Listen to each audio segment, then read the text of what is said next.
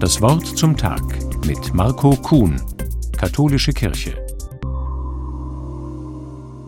Im Vatikan hat bis vor kurzem die erste Versammlung der Weltsynode der katholischen Kirche getagt. In einem insgesamt dreijährigen Prozess war dies das erste gemeinsame Treffen in Rom unter dem Motto Für eine synodale Kirche, Gemeinschaft, Teilhabe und Mission. Davor war schon in einer langen Phase der Befragung von Katholikinnen und Katholiken aller Kontinente die gesamte Breite der Weltkirche berücksichtigt worden. Da ich beruflich viel in Afrika unterwegs bin und mit den Menschen dort zu tun habe, frage ich mich, wie kann in Einklang gebracht werden, was die von der Postmoderne geprägten Pfarreien in Westeuropa mitbringen und was dagegen den afrikanischen Gemeinden wichtig ist.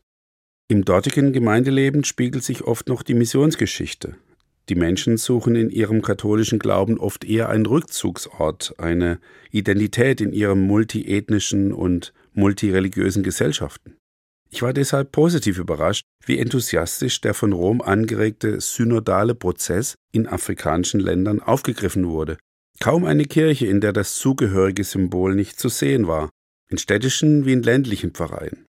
Für verschiedene afrikanische Länder und Regionen kann ich jedenfalls bestätigen, was das Synodensekretariat in Rom eine noch nie dagewesene Reaktion der örtlichen Kirchen genannt hat. Bei den Diskussionen in Deutschland stand ja vor allem die Reform der Sexuallehre, die Weihe von Frauen und die Frage nach dem priesterlichen Zölibat im Vordergrund. Diese Dinge kamen in der Diskussion in Afrika zwar durchaus vor, standen aber nicht im Vordergrund. Was dort aber ebenfalls ganz oben auf der Agenda steht, ist die Frage nach Teilhabe, also wie die Gläubigen mitsprechen und mitgestalten können in der Pastoral, im Gottesdienst und im Leben der katholischen Gemeinden.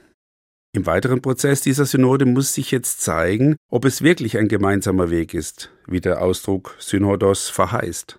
Ob also Weggefährten wirklich bereit sind, den Argumenten des jeweils anderen zuzuhören. Ich glaube nämlich, dass diejenigen einen entscheidenden Fehler begehen, die den Kern des Christlichen bedroht sehen, wenn von Macht und Einfluss gesprochen wird in der Kirche. Bei allen kirchlichen Reformdiskussionen geht es letztlich immer darum, ob die Menschen Zugang finden zur befreienden Botschaft des Evangeliums.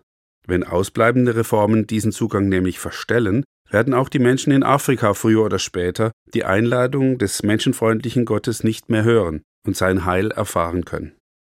Marco Kuhn, Königswinter, Katholische Kirche.